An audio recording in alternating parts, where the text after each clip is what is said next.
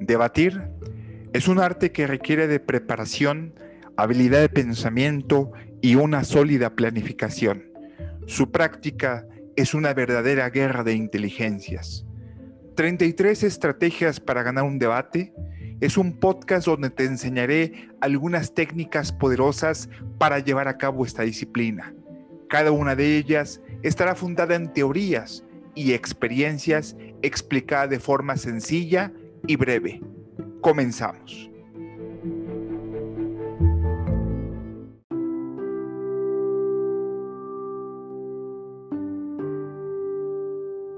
¿Qué tal? Bienvenidos a este segundo episodio de este podcast que he denominado como 33 estrategias para lograr ganar un debate y lograr tener éxito en el gran arte de la dialéctica, que es el arte de la confrontación de los argumentos, que es el debate. Eh, el día de hoy quisiera hablar de una segunda estrategia, yéndome directamente al tema para no abarcar mucho tiempo en la utilización de este podcast. El día de hoy voy a utilizar una segunda estrategia que le denomino duda siempre de la fuente. Para ello, quiero partir diciéndote que hay que recordar que la esencia del debate es la confrontación. Es decir, hay necesidad de que ataques de manera directa el argumento de tu contrincante. A esto se le llama dentro del argot del debate o el arte de la confrontación de los argumentos, eso generalmente se le conoce como réplica. Una forma, una forma común de hacerlo es dudando de la fuente. ¿En qué consiste? Consiste en que hay que tomar, si muchas ocasiones o en un alto porcentaje, nos vamos a encontrar ante el abuso de las fuentes o el apego de un argumento hacia una cifra o hacia una cita, con el objetivo de darle autoridad al, al, argumento y eso se traduzca en una cierta credibilidad. Por ejemplo, cuestión de los abogados utilizamos mucho el precedente que tiene un cierto peso y le da credibilidad y generalmente lo citamos a grandes autores con nombres rimbombantes de la escuela italiana para darle credibilidad y peso académico a nuestros argumentos. O si estuviéramos en otra área, nuestra, nuestras, hay ocasiones donde se utilizan fuentes numéricas de estudios, de estadísticas, de instituciones de alto prestigio, como es el INEGI, como es la OMS, la Organización Mundial de la Salud, y creemos que el, por el solo hecho de escuchar lo rimbombante de el nombre de la institución que hizo ese estudio o del autor que está opinando sobre este mismo tema, eh, creemos que con ese solo hecho ya prácticamente no se puede dudar de la credibilidad del el debate o mejor dicho del argumento y creemos que ya tenemos un paso hacia adelante. Eso de entrada quiero aclararte que es una falacia, que al mismo tiempo se llama falacia de autoridad, que falacia, quiero recalcarte, es un argumento falso. Bien, una, la estrategia consiste en tomar esta fuente, tomar, perdón, este argumento y dudar de la credibilidad de la fuente. Es decir, vas a tomar la cifra, la estadística, el estudio y vas a dudar de esa credibilidad. ¿Y de qué manera lo vamos a hacer? Primero, vamos a eh, analizar, primero la autoridad, si en dado caso se trata de una cita, vamos a analizar eh, qué tanto peso tiene esa persona que se está citando eh, sobre el argumento que estamos hablando. Por ejemplo, Carlos Fuentes, que en muchas ocasiones, mientras estuvo opinando sobre política, se atrevió a hablar mucho, muchas opiniones, o se atrevió a dar muchas opiniones sobre temas como entre ellos estaba la legalización de la droga. Y si alguien utilizara el argumento de Carlos Fuentes, citando a Carlos Fuentes, opinando sobre la legalización de la marihuana, pues evidentemente ahí nos encontramos ante una posibilidad de poder dudar esa fuente. Que tanto eh, tiene eh, autoridad, tiene Carlos Fuentes sobre el tema de la marihuana y dudamos sobre su credibilidad porque Carlos Fuentes no es un tema, no es un experto sobre el tema de los efectos que puede tener esa droga, sino que solamente es un experto en literatura. Y nosotros podemos atacar ese argumento dudando de esa credibilidad. ¿Cómo lo vamos a hacer?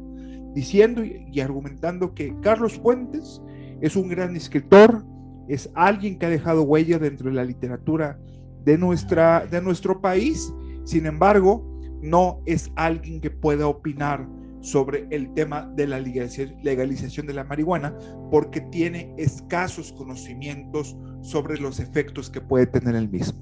Ahí, ahí tenemos una forma de dudar de esa credibilidad. Ahora, que si esto se tratara de una estadística, podemos hacerlo de diferentes maneras. Podemos hacerlo desde la duda de la credibilidad de la institución, porque en muchas ocasiones la institución también tiene falta de credibilidad, ya sea porque sea otro país, porque no es de, este territorio, porque quizá esa institución es de reciente creación, por lo tanto no tiene suficiente acreditación de la experiencia en el tema, o quizá podemos argumentar que no, que quizá en determinado momento ya tiene antecedentes de información falsa y quizá en este momento pudo haber sucedido lo mismo. Ahora, que si nos encontramos ante una institución que hizo un estudio, que sí tiene una credibilidad en el tema, una autoridad en el tema, entonces nos vamos hacia el estudio y buscamos de lo que podamos dudar. Por ejemplo, la metodología que fue aplicado o incluso la propia temporalidad. Por ejemplo, el tema de metodología. Una vez en un debate se me argumentó acerca de un estudio que había hecho un periódico de prestigio eh, en la Ciudad de México que evidenciaba un número que prácticamente le daba la razón o que ayudaba al argumento de mi contrincante. Pero resulta que la propia metodología que yo sabía eh, de manera profunda en qué consistía ese estudio, ese periódico únicamente había consultado a los suscriptores de su periódico, que evidentemente son suscriptores previamente seleccionados, porque eh, hay que analizar si realmente esos suscriptores del periódico representa a todas las clases sociopolíticas que hay dentro de la Ciudad de México para tener una, un resultado fidedigno. Es decir, no hablar de que no se puede hablar de una generalidad solamente cuando se consultó a una particularidad de un universo muy seleccionado, muy limitado, que en ningún sentido nos puede dar un panorama de lo que realmente puede ser la cifra o realmente lo que puede ser un acercamiento a la realidad. Eso es dudar de la propia metodología. Tú busca la manera en que esta metodología fue aplicada en la temporalidad, la encuesta o cómo llegaron a ese número y duda de esa metodología para que de esa manera se ponga o reduzca el peso de la autoridad que estaba buscando tu contrincante. Ahora, también se puede dudar de la vigencia del propio estudio.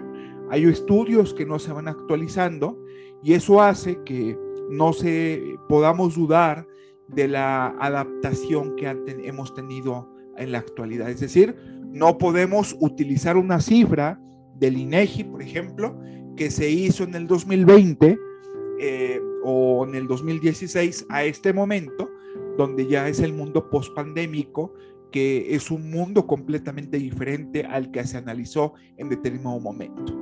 Entonces hay que analizar la propia vigencia. Recuerda, la sociedad es dinámica. Si nos enfrentamos ante un, una cifra, que habla de los fenómenos sociales, entonces vete directo a esa vigencia porque el dinamismo de, las, de la actualidad tiene como consecuencia que las cifras prácticamente tengan una vigencia muy corta y eso te da la posibilidad de tener una herramienta más para dudar de esa fuente y por lo tanto reducir el golpe que te está intentando hacer tu contrincante. Bien, yo de manera básica, eh, esto es... Eh, un consejo que te doy de manera constante. Recuerda que el debate se basa mucho en cifras. Hay en ocasiones un abuso de las propias cifras de las citas desde el punto de vista cualitativo y se comete mucho el, eh, el, tema de la falacia de autoridad. Y tú no solo evidencias que es una falacia, sino que también reduce o ataca o duda la fuente que está utilizando tu contrincante para que de esa manera juegues con la percepción para que ésta juegue a tu favor y de esta manera llegues al triunfo en el debate. Bien, hasta aquí en cuanto a esta, este episodio, el episodio número 2. Espero te haya sido de utilidad. Mándame tus dudas, mándame tus comentarios, búscame en Facebook o en Instagram. Me encuentras como Joel Chichinaraus. Sígueme, recomienda este podcast que básicamente se encuentra en Spotify. Vamos a subir poco a poco en otras plataformas para que poco a poco estos, métodos, estas estrategias sean conocidos por muchas más personas. Muchísimas gracias. Yo, yo fui Joel Chichinaraus. Hasta la próxima.